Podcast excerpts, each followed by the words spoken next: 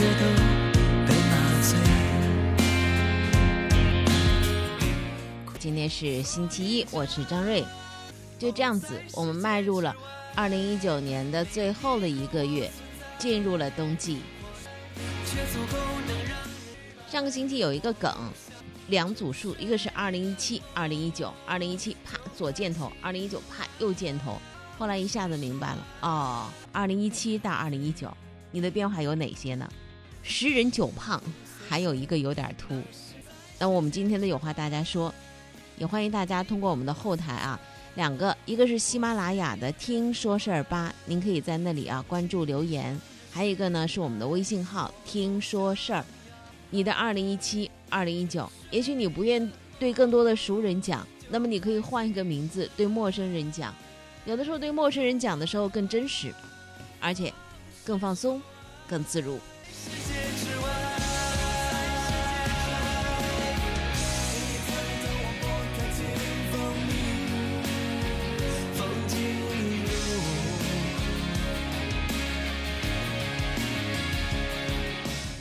二零一九年的十二月二号，就是我们今天这个新的周一，千万别总说来日方长，当下就是你最好的时光。先来做一个快速的最新的一些新闻动态，之后周一回头看，来关注更多的新闻事件和新闻人物。中共中央国务院一号印发了《长江三角洲区域一体化发展规划纲要》。中央纪委国家监委公开曝光在“不忘初心、牢记使命”主题教育期间查处的八起典型案例。生态环境部的消息，去年全国的地表水优良水质断面同比增加百分之三点一。内蒙古自治区党委原常委、呼和浩特市委原书记云光中，吉林省人民检察院原党组书记、检察长杨克勤严重违纪违法被双开。内蒙古自治区政协副主席马明涉嫌严重违纪违法，目前正接受中央纪委国家监委纪律审查和监察调查。中科大梁高林团队研制出一种新材料，将临床常用的材料光热转换效率提升一倍以上，实现光热疗法抗癌技术重要突破。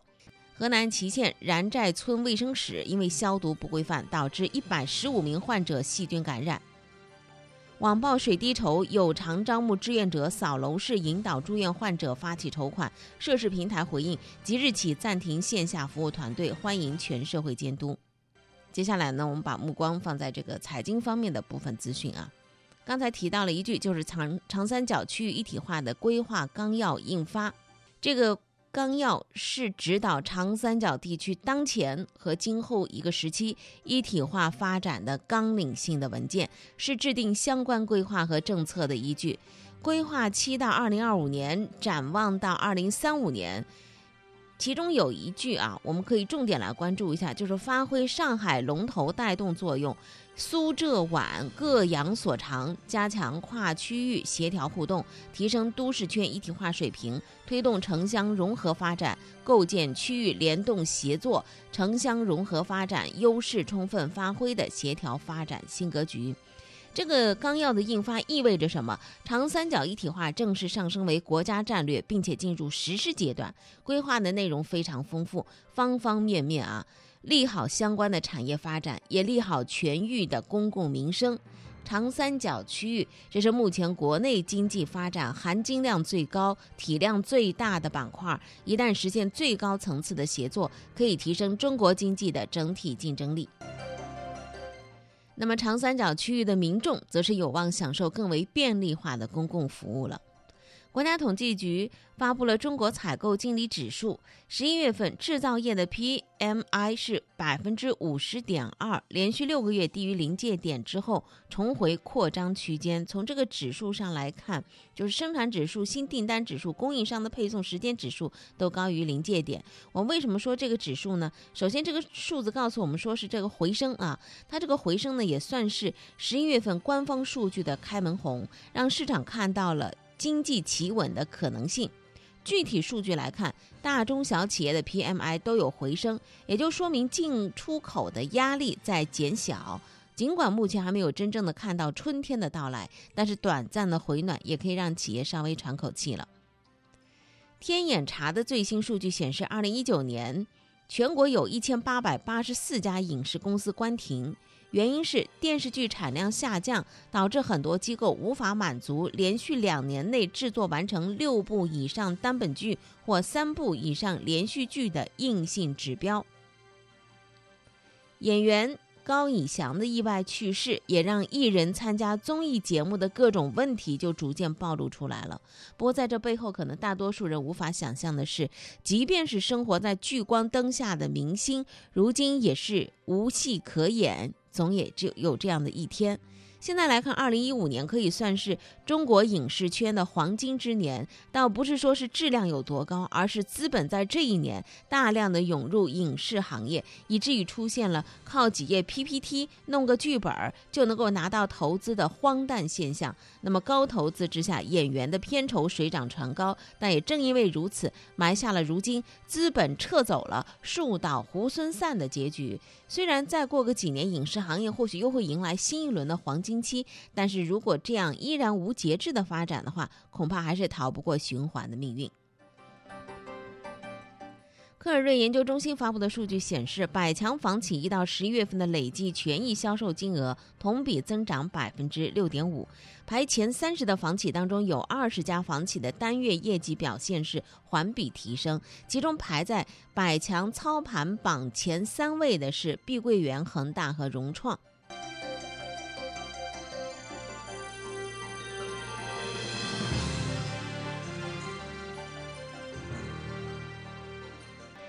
接下来呢，我们要跟您分享一下，就是十二月份我们就迈入了新的一月了。那么进入十二月份之后呢，在各个方方面面也会有一些新的规定出台，这些规定呢还跟您的生活挺有关联的，会影响着你我的一些生活的细节，比如说。呃，在你的手机携号转网，还有食品药品、疫苗等等这方面，我们来具体关注一下。住建部发布的生活垃圾分类标志标准，从十二月一号开始正式实施。生活垃圾的类别调整为可回收物、有害垃圾、厨余垃圾和其他垃圾四个大类，和报纸、塑料、金属等十一个小类。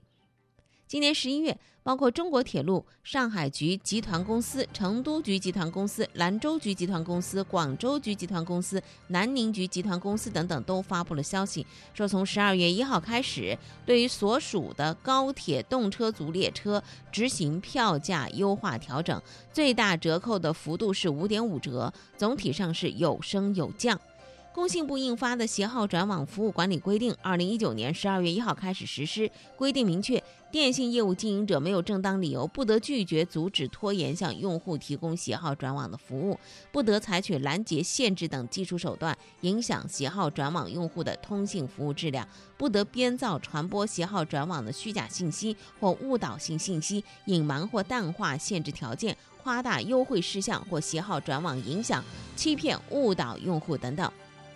工信部关于进一步做好电话用户实名登记管理有关工作的通知，从十二月一号开始，电信企业在实体渠道全面实施人像比对技术措施，人像比对一致之后，才能够办理入网手续。要求电信企业呢，从十二月一号开始，通过自己有的营业厅向用户提供查询名下手机号码的服务。对用户提出存在异议的手机号码，应该立即组织核查和处理，切实维护群众的合法权益。十三届全国人大常委会第十一次会议啊，六月二十九号表决通过了疫苗管理法。那么是从二零一九年的十二月一号开始施行的。在这个管理法当中，对于疫苗违法犯罪行为的规定了严厉的处罚，明确疫苗犯罪行为依法从重的追究刑事责任。新修订的《中华人民共和国药品管理法》也将于二十二月一号开始施行。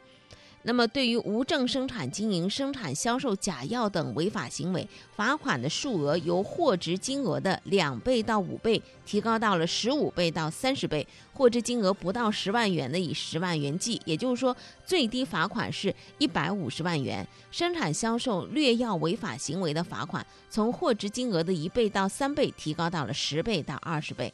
从境外进口的药品，即使在国外已经是合法上市，但是必须要经过批准。不过呢，其中有一点就是没有呃经过批准进口境外药品，虽然仍然是违法的，但是不再以假药论处。对于进口少量的境外合法上市的药品，情节较轻的可以减轻或者是免于处罚。修订之后的《中华人民共和国食品安全法》的实施条例也是从十二月一号开始施行，强化了一个食品安全的监管。还有就是市场监管总局发布了一个保健食品备案产品可用辅料及其使用规定，也是从十二月一号开始施行。其中规定要求呢，使用的产品的辅料呢必须遵循以下原则：对人体不产生任何健康危害，不以掩盖产品腐败变质为目的，不以掩盖产品本身或加工过程当中的质量缺陷或掺杂、掺假、伪造为目的，不降低产品本身的保健功能和营养价值等等。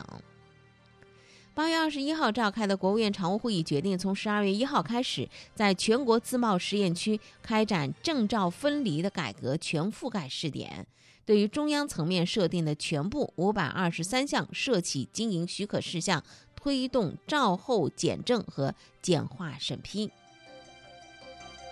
应该说，每一项都是关系到民生的一些事情啊，也是切身利益，对人民群众切身利益的一种保障。我们看到这些新的规定开始正式实施，自然也要挥手告别十一月。你的故事我在听，好故事带来好传播，天天说事儿。讲东讲西，说事说情。周一回头看，看看上个星期一些新闻人物和新闻事件。网剧人的力量，这是网易公司一个口号。那么上周他一不小心成了网民口诛笔伐的对象。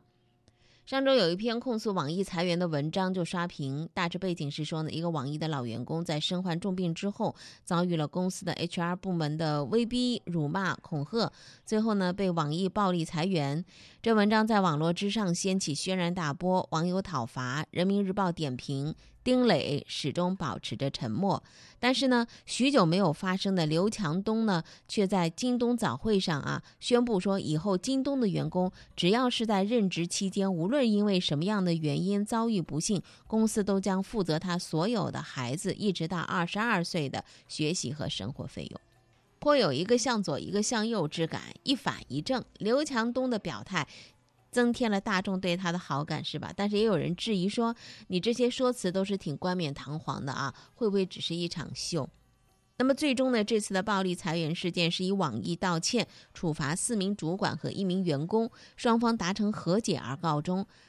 但是裁员只是企业经营的一角，背后呢还真跟人相关，就创始人的性格和决断。网易和京东这两家公司只差一岁。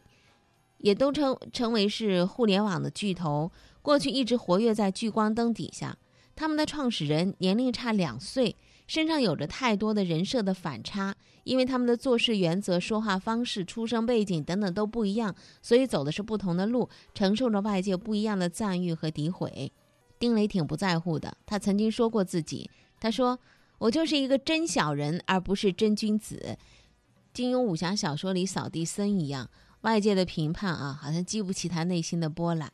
那么刘强东就不甘心了，因为明尼苏达事件，他多年苦心建立的大哥的人设崩塌成吃瓜群众茶余饭后的谈资。所以你看，企业身上带有创始人的性格特点。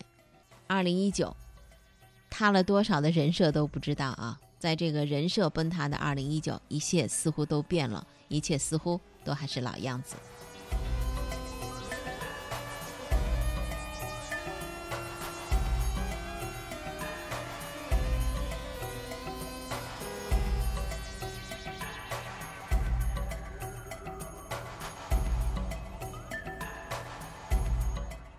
呃，网易的暴力裁员，那其实呢，折射出来的是一种对立情绪，就是二零一九兴起的是一个裁员潮，加大了企业家和员工之间的对立。那么，网易的这个事情呢，是这种对立情绪情绪的一次爆发。裁员本来是企业经营当中的正常现象，但在增长乏力的二零一九年，这种经营层面的操作被增添了更多复杂的操作空间。京东裁撤高管，调整配送员的薪资机构，同样也被外界做了更加复杂的解读。刘强东地板闹钟的故事，再也无法挽回他口中的兄弟情谊。二零一九也是互联网大佬的人设开始崩塌的一年。那些通过自己的拼搏，在时代潮流当中抓住了风口，赢得关注和尊重的企业家，他们身上的光环也在逐渐逐渐的淡了下去。尤其是在创业风口匮乏的环境之下，企业缩紧裤腰带、度冬，一夜暴富的故事变少，大企业裁员的事件层出不穷。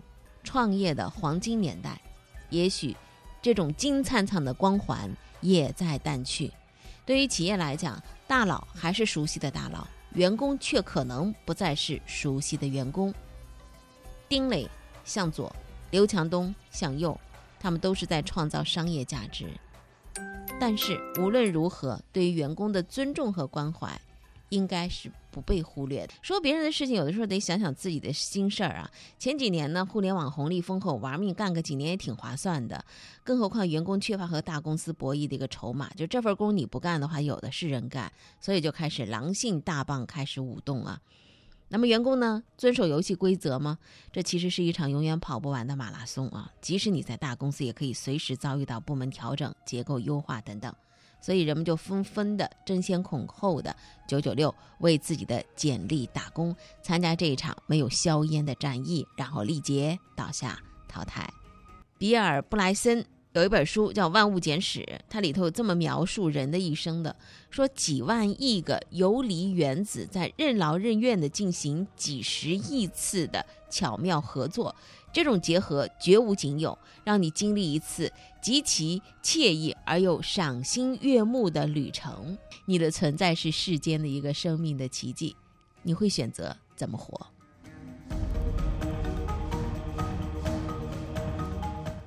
马上就出来了这样的一个段子，两个人对话，HR 告诉他说：“你被裁员了，没有 N 加一，没有补偿，一会儿你就可以滚蛋了。”员工说：“我，我有一个公众号。”HR 马上沉吟了一会儿，那啊，你这就见外了，咱们再聊聊 N 加一，我再加一年补偿如何呀？哎，好说好商量。换一个地方，腾讯的 HR，你被裁了。没有 N 加一，没有补偿，你可以滚蛋了。员工回答说：“我有一个公众号。”腾讯 HR 回答说：“你没有了。”这是什么？平台的价值。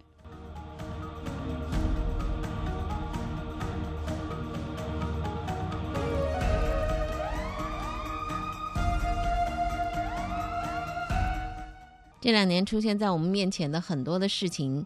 挺挺热闹的啊，都围着这个怎么挣更多的钱而去。其中有一个字儿叫“炒”，炒股、炒房、炒币，呃，现在又说炒鞋，说七零后炒股，八零后炒房，九零后炒币，零零后炒鞋。说这帮年轻的孩子在炒鞋。这一年，随着互联网球鞋交易平台的兴起和各种的球鞋被证券化、金融化，炒鞋这个已经存在了十年的小圈子的生意就突然全面爆发了。十一月二十三号，全球最大的运动品牌耐克发的一款新鞋让市场疯狂。这款和权志龙合作的球鞋原价是一千三百九十九，官方的渠道刚刚一开售就瞬间被抢光。黄牛的预售价格，女鞋的鞋码，呃，这个超过女女鞋的这个数字超过三千六百元，淘宝上仅仅是代拍费就高达两千五百元。到底谁在参与炒鞋？没人能够说得清市面上流通着多少限量版的鞋。如果说得清的话，这市场可能就没有了。国内目前已经存在着 Nice、毒啊、有货。斗牛等等多家的互联网的球鞋转卖平台，而被爆炒的对象主要是耐克旗下的 A.G，还有就是这个阿迪达斯旗下的椰子等等限量版的球鞋，带有收藏属性的球鞋被互联网平台赋予了更强的金融产品的属性。那两个平台在二零一九年的四月和五月，先后推出了预售券的工具和闪购的模式。什么是闪购呢？就我这球鞋寄放在平台仓库的地方，用户交易所有权，并不是交易实物。预售券是什么呢？就是球鞋发售之前供用户交易的期货，发售价格由斗牛来决定。你购买这个券之后，可以随时的转让，也可以等到发售的时候提取现货。球鞋由此它就变成了一个金融证券。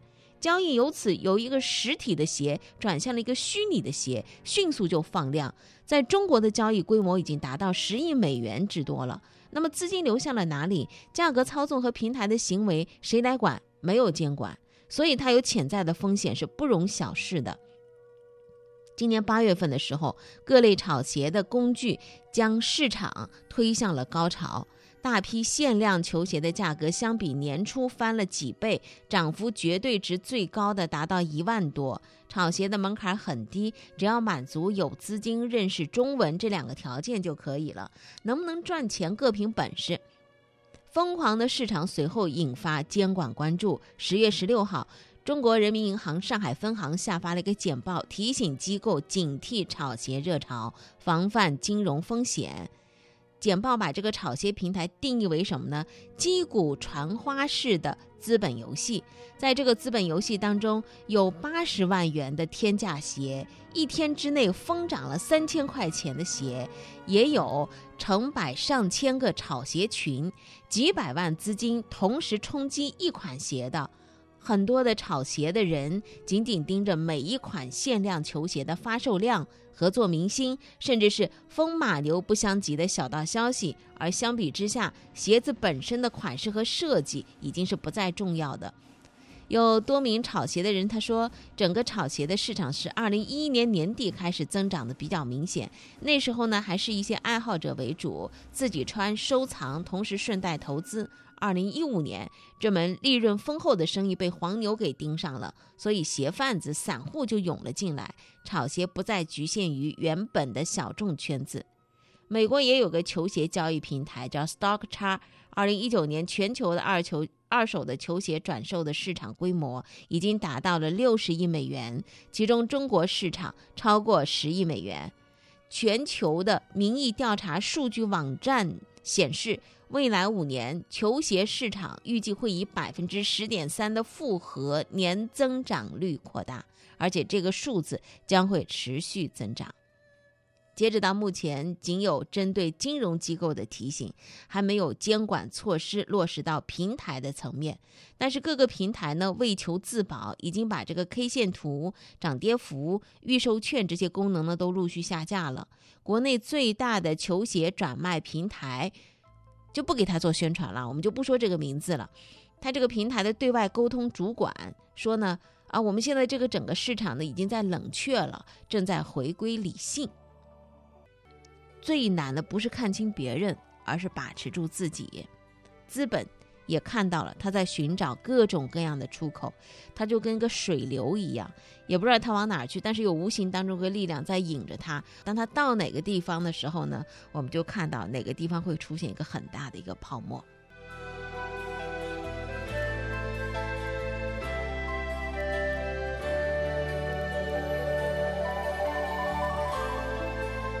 今天开场的时候就说到被刷屏的一个梗，每个人都在问我，二零一七年到二零一九年有些什么样的变化？个体情况不一样，但是汇总在一起还真的是很有意思。我们来看一下，有些什么样的不一样？这位叫国文的，他是从二零一七到二零一九，通过健身瘦了十五斤左右，而且保持住了，你说气不气人？小胡亲王则说。两年前在校园，现在已经身在职场，身材体态没变化，但是和人打交道的方式有了变化，心态也有了很大的转变。总之回不去了吧，也有可能是慢慢沉沦了吧。回头望没有什么可惜的，也不想对未来定什么目标，就希望以后走的自然些、从容些、体面些吧。这位江东说，二零一九年我听着二零一七年听的二零零七年的歌，这是在批评文化产业吗？振兴说，二零一七比二零呃比一八年小一岁，二零一九比二零二零年小一岁。少华仍为少年流，只是风吹着有些头凉快。人无知，却也有所谓。这位叫做 Fashion 的说：“二零一七单身狗，二零一九依旧田园犬。”这位叫晴的于晴的，二零一七一个男孩的妈妈，一九年两个男孩的妈妈。这位叫大大的特别感叹说：“失去了两个最爱的人，世界里再没有太阳。”慢热则说：“二零一七我结婚怀孕当中，二零一九我宝宝快两岁了。”平常心八幺六则说：“一七年体重近一百八十斤，达到历史最高点。通过健走、慢跑、有规律的长跑，一九年体重成功控制在一百四十五斤左右。瘦身之后，身体更轻松、更有活力。坚持，只有不断的坚持，你想达到的目标一定能实现。加油，给自己，也给大家。”这位叫做。Angelina 的，呃，二零一七我沉溺在恋爱中是幸福的，二零一九只剩下我一个，孤独而忧郁。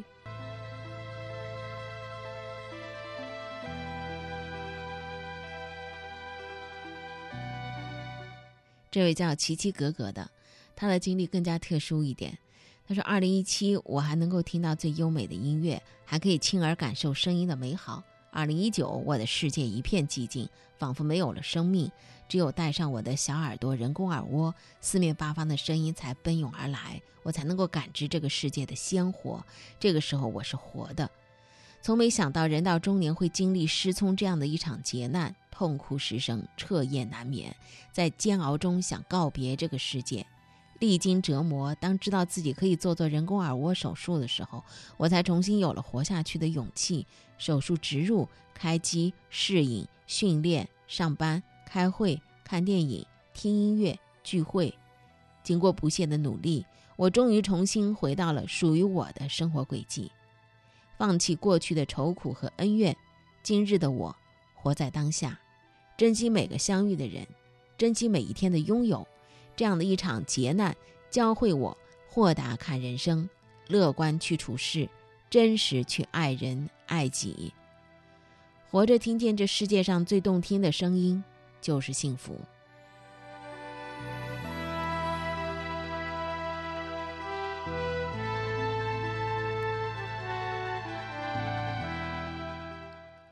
这位叫郭大美女的，他的留言写的是。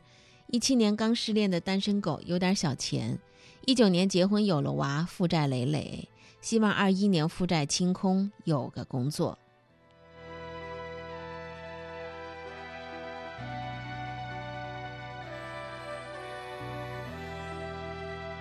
这样的一个上个星期的话题的梗啊，我们就像把这个二零一七年的这个小匣子又拿出来重新打开。看看里头装了些什么。如今拿出来一看，是不是各种滋味只有自己知道？有有人在两年之内就在想着如何致富的，现在想的是如何脱贫；还有两年之前，呃，想的是怎么变瘦的，而最多的是从瘦变了胖。有的人逐渐在向自己的目标靠拢，有的人做了两年前完全不想做的事情。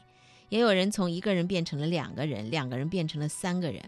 其实无论什么样的变化，在这个二零一九年的尾巴，以自我调侃也好，或者是温情的表达也罢，对于自己的现状和过往美好岁月的回忆，应该对自己是一种鼓励和放松。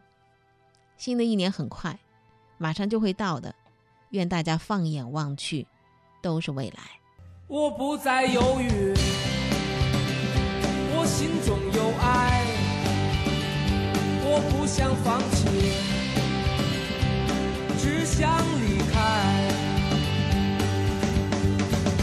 我没有选择，一片空白。我不要选择，我想离开。